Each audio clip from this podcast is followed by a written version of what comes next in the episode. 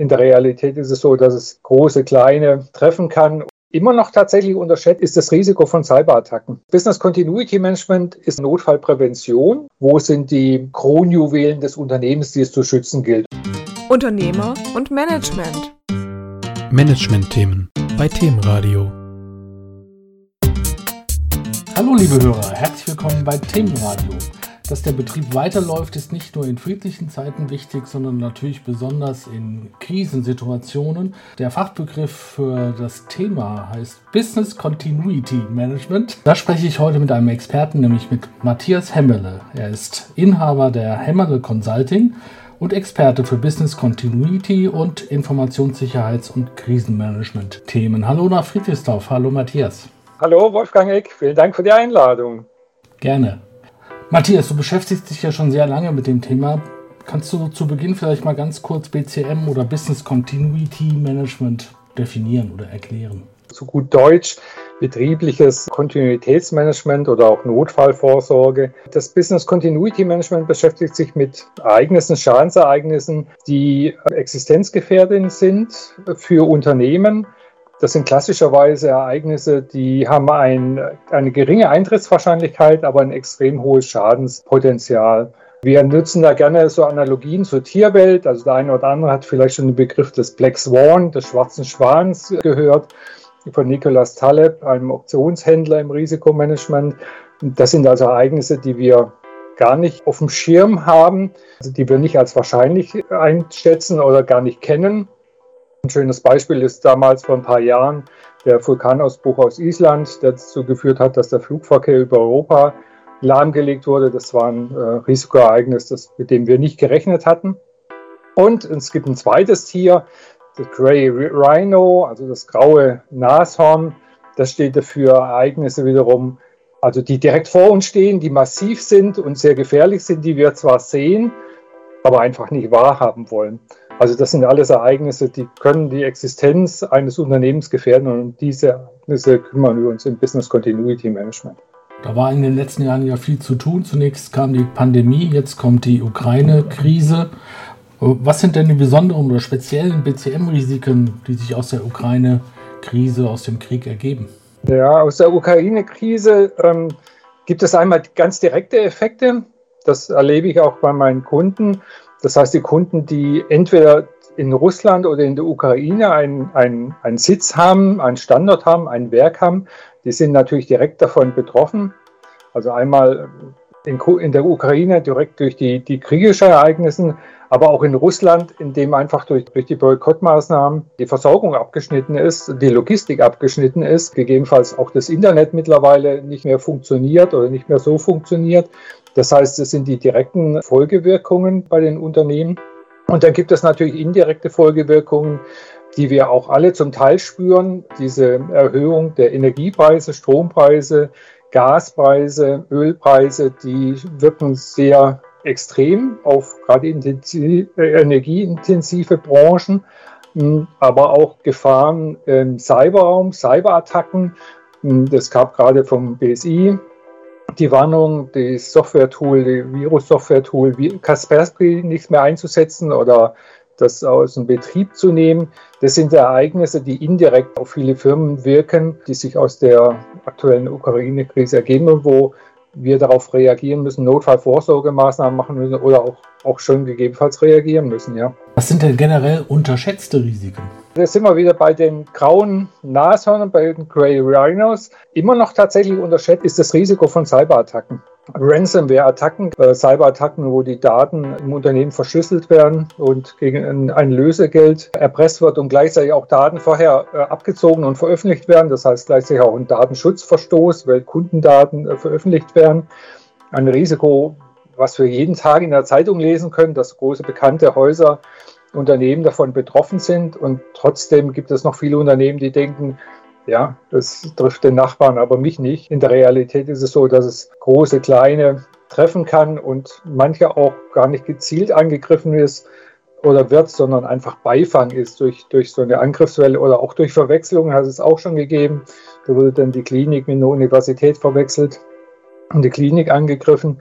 Das ist aus meiner Sicht tatsächlich, wie so ein Cray Rhino, ein, ein Risiko, das da ist, das vor uns steht, aber was nach wie vor unterschätzt wird. Äh, gibt es da Zahlen in Deutschland, wie viele Unternehmen da noch nicht vorbereitet sind oder wie das Risiko auch gestiegen ist in den letzten Jahren? Ja, es gibt Zahlen vom BSI.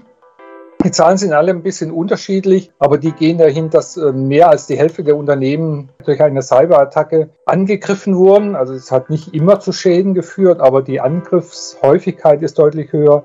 Die Schadensvolumina, die steigen natürlich auch, auch massiv an. Also das geht bis in die Millionen. Auch die Schadensausmaß, also Länge jetzt der Unterbrechung nach so einem Ereignis, das steigt an.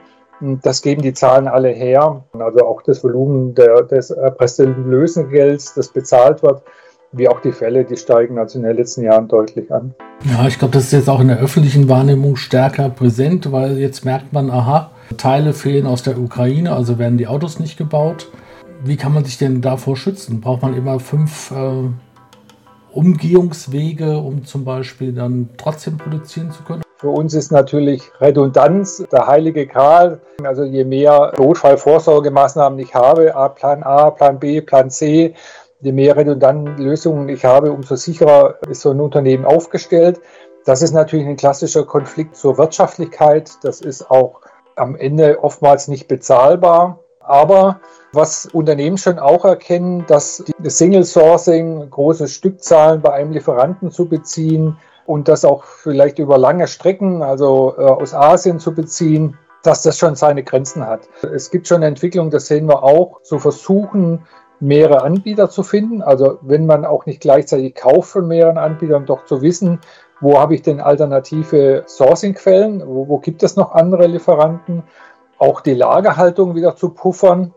Das sind so Sicherungsmaßnahmen, die man treffen kann und die man natürlich auch immer unter wirtschaftlichen Gesichtspunkten sehen muss. Aber also da ändert sich auch die Sichtweise äh, in der Balance zwischen Kostenminimierung und, und Risiko geht es doch, pendelt doch jetzt wieder mittlerweile stärker dazu, äh, mehr äh, zu investieren, um das Risiko entsprechend absichern zu können. Also das geht mehr wieder Richtung Nearshoring, Multi-Supplier Management, auch wieder mehr, mehr Bevorratung, um einfach einen gewissen Puffer zu haben. Eine endgültige Sicherheit gibt es nicht, die ist auch nicht bezahlbar, aber natürlich solche solche Ereignisse abfedern zu können, das haben viele Unternehmen gemerkt, das, das macht schon Sinn und da lohnt es sich auch Geld zu investieren. Just in time war gestern sozusagen. Ja, oder das rollende Lager äh, oder das schwimmende Lager, das hat halt seine Vorteile, aber es hat natürlich auch seine Grenzen, wenn, wenn die Autobahn, wenn der Verkehr steht oder wenn die LKWs nicht mehr aus der Ukraine kommen können mit den Kabelbäumen oder halt die Evergiven im Suezkanal quer liegt, äh, dann hat halt so ein schwimmendes Lager seine, seine Grenzen erreicht. Ja, ich denke, man muss auch seinen Markt gut beobachten. Die Halbleiterkrise hat ja gezeigt, die Automobilhersteller haben einfach viel zu spät bestellt. Da war die Elektronikindustrie viel schneller und schon haben wichtige Teile gefehlt. Was sind denn die größten Hürden einfach, äh, um so ein BCM einzurichten oder aufzubauen? Also es geht zunächst mal mit der Erkenntnis der Notwendigkeit los. Das ist so eine Hürde. Warum muss ich überhaupt Business Continuity Management machen? Es ist ja noch nichts bei uns passiert, also höre ich äh, viel in den Unternehmen. Dann ist dann oftmals der Treiber erst, entweder fragt ein Kunde danach oder es fragt eine Aufsichtsbehörde danach, äh, nach dem Business Continuity Management. Das heißt, es ist Bedingung für so einen Abschluss eines Neuvertrags mit dem Kunden oder Verlängerung eines Vertrags. Also so eine Hürde ist überhaupt die Awareness dafür zu haben, für das Thema, dass man es braucht. Und wenn man dann damit startet, ist die größte Hürde, zu wissen, womit fange ich denn eigentlich an. Also das äh, Thema Business Continuity Management, dass es sehr vielschichtig ist und, und sehr breit im Unternehmen aufgestellt sein muss, dort äh, in diesem Wollknäuel den, den Anfang des Fadens zu finden, um sich da nicht endlos zu verheddern, viel Aufwand zu erzeugen und wenig, wenig Nutzen zu erzeugen. Also da ist, da ist die Kunst, den richtigen Startpunkt für das BCM zu finden und die richtigen Einstiegspunkte, damit man da zielgerichtet auch anfängt. Was ist denn der Kern des BCM? Das ist ver vermutlich äh, der Notfallplan, das Notfallhandbuch. Was gehört noch dazu? Also das Ergebnis ist ein Notfallhandbuch oder Notfallprozeduren, Notfallvorsorgemaßnahmen, die auch getestet und geübt sind. Da sind aber Schritte, die davor passieren noch. Also man fängt nicht klassischerweise an, ja, jetzt haben wir ein Blatt Papier äh, oder ein, ein, Dokument, elektronisches Dokument, jetzt schreiben wir mal ein Notfallhandbuch, sondern es gibt Schritte, es gibt den sogenannten BCM-Lebenszyklus und der fängt klassisch damit an, dass man im Unternehmen zunächst einmal schaut, wo sind denn die kritischen Geschäftsprozesse, die kritischen Assets, die kritischen Produkte und Services, um wirklich das BCM auf diese kritischen Services zu fokussieren. Wir wollen ja nicht alles absichern. Das wäre auch wiederum wirtschaftlich tragbar. Das heißt, man beginnt, damit zu identifizieren, wo sind kritische Produkte und Services, wo sind kritische Geschäftsprozesse. Ganz klassisch sind das auch die Prozesse natürlich, die mit Zahlungsverkehr zu tun haben. Liquidität ist ein Insolvenzgrund, deswegen muss man auch immer schauen, das nutzt mir nichts, wenn ich Produkte liefere an den Kunden, kann aber keine Rechnung stellen, bekomme keine Liquidität rein, kann keine Lieferanten bezahlen. Das heißt, es sind ganz viele Prozesse, die sich um, um die Liquidität, um den Zahlungsverkehr kümmern. Das ist so eine Lebensader jedes Unternehmens immer. Und dann gibt es natürlich die, die Produkterstellungsprozesse, wo man schauen muss, wo sind denn die größten Schäden die entstehen würden, wenn der Prozess unterbrochen ist. Das können finanzielle Schäden sein, das können Reputationsschäden sein, ähm, das können Gesetzesverstöße sein, regulatorische Verstöße. Also das ist immer so der erste Schritt zu gucken, wo sind die, ja, man sagt das häufig im, im Jargon, Kronjuwelen des Unternehmens, die es zu schützen gilt. Und auf, auf die wollen wir uns konzentrieren, auf diese Kronjuwelen. Und die wollen wir möglichst gut absichern. Wie groß ist der Aufwand für ein Unternehmen, sowas überhaupt zu erstellen? Also man braucht ja unter Umständen Experten wie dich, die da unterstützen. Man braucht vielleicht neue Mitarbeiter, die sich darum kümmern. Kann man das beziffern? Ja, das ist das schwierig, ähm, so allgemein zu beziffern, weil Unternehmen natürlich unterschiedlich sind. Es hängt von der Größe ab, wie viele Standorte haben die, wie viele Mitarbeiter, wie viele Produkte haben die.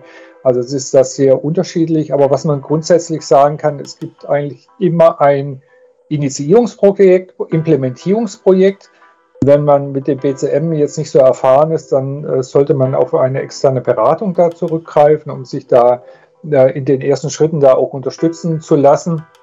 Der Aufwand, der besteht aus den ähm, Mitarbeitern, internen Mitarbeitern, die man braucht. Also äh, wir müssen ja, um diese Kronjuwelen oder kritische Assets zu identifizieren, mit äh, den Mitarbeitern sprechen. Die Notfallpläne müssen auch von den Mitarbeitern erstellt werden, getestet und geübt werden.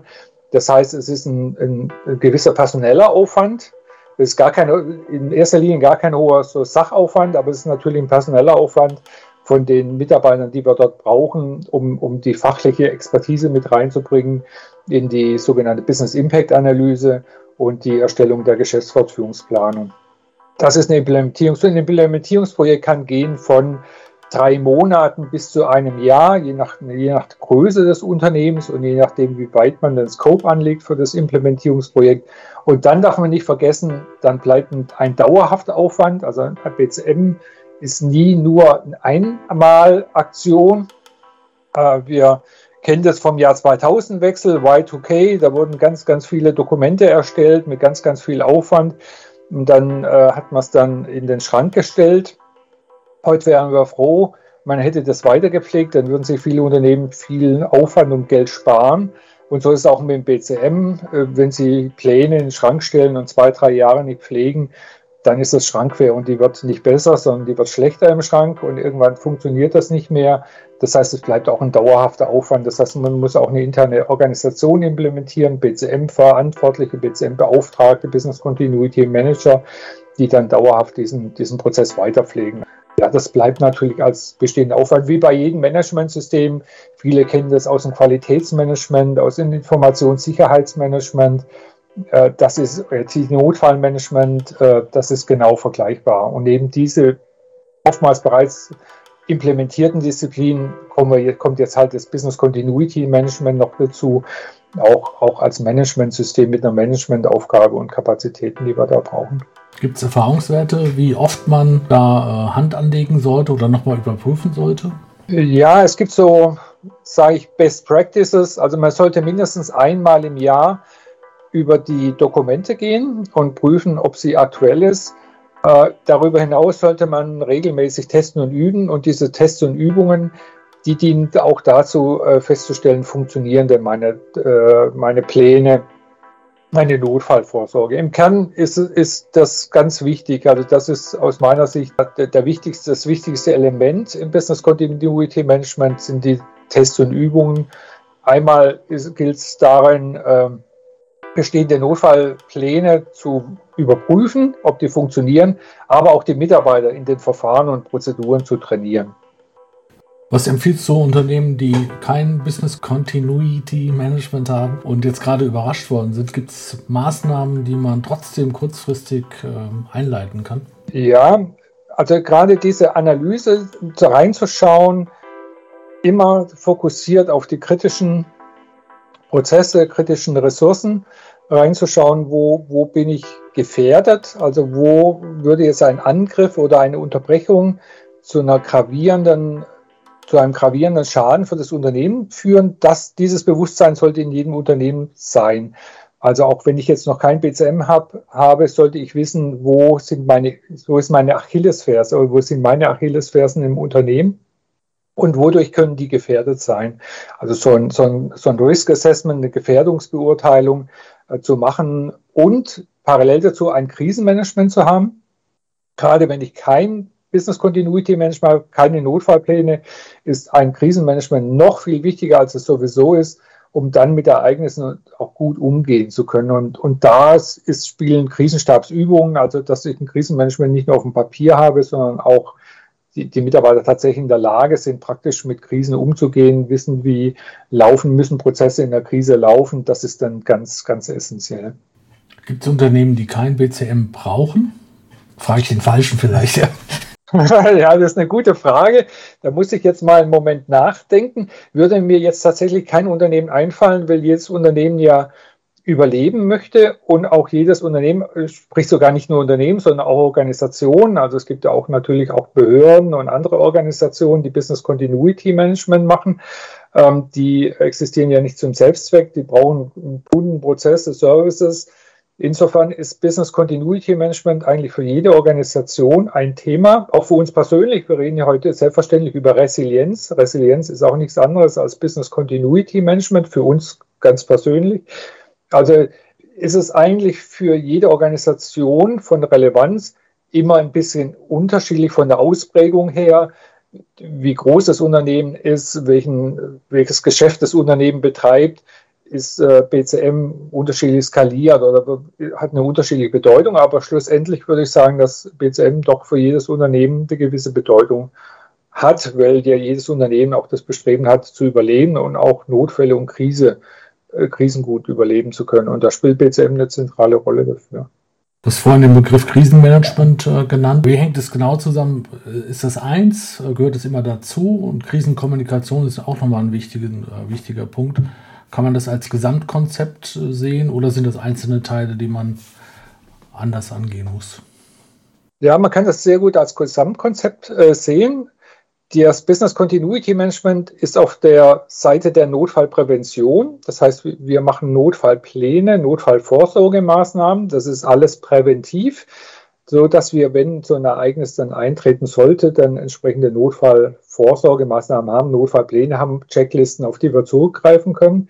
Das Krisenmanagement ist reaktiv, das heißt, wenn so ein Ereignis eingetreten ist, dann brauchen wir ein, ein Krisenmanagement, also besondere Aufbauorganisation, sprich Krisenstab, ein Leiterkrisenstab, entsprechende Unterstützungsfunktion und diese bilden dann den, den reaktiven Teil ab, insbesondere dann, also die greifen dann auf die Notfallpläne zurück oder es gibt ja auch Situationen, wo die Notfallpläne gar nicht greifen oder wir haben keine Notfallpläne dafür.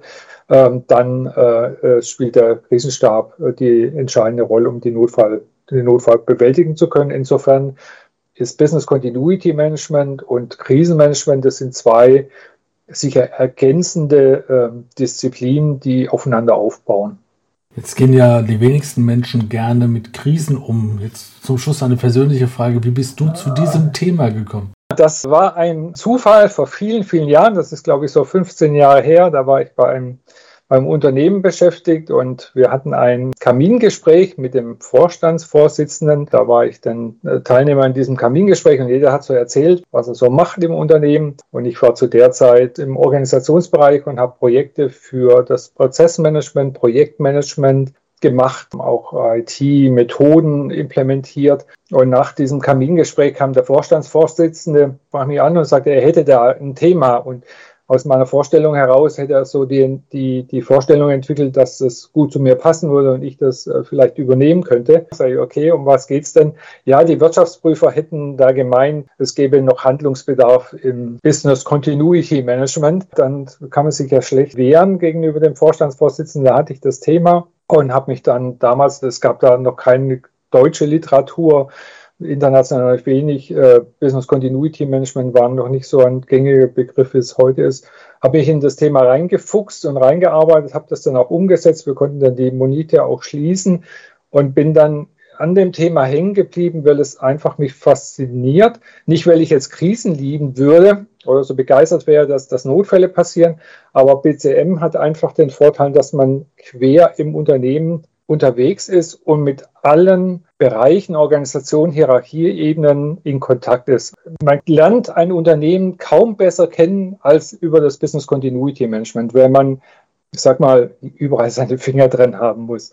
Und das macht das Thema Business Continuity Management spannend und deswegen bin ich an dem Thema auch hängen geblieben und mache das mit Begeisterung und hoffe immer, dass, dass kein Notfall und keine Krise eintritt, aber bin natürlich auch für Unternehmen ansprechbar und verfügbar, wenn, wenn sie denn getroffen sind, um da entsprechend das aufzuarbeiten und zu bewältigen. Ja, Matthias Hemmele, es wurde, glaube ich, klar, wie wichtig Prävention ist und wie wichtig Business Continuity Management ist. Weitere Informationen finden unsere Hörer im Teaser, nämlich Links zu den BCM News, zu der Internetseite von Hammerle Consulting. Und ich bedanke mich ganz herzlich für das Gespräch. Ja, Wolfgang, ganz herzlichen Dank. Freue mich auf das nächste Mal. Das war Wolfgang Eck für Themenradio. Machen Sie es gut. Management-Themen bei Themenradio.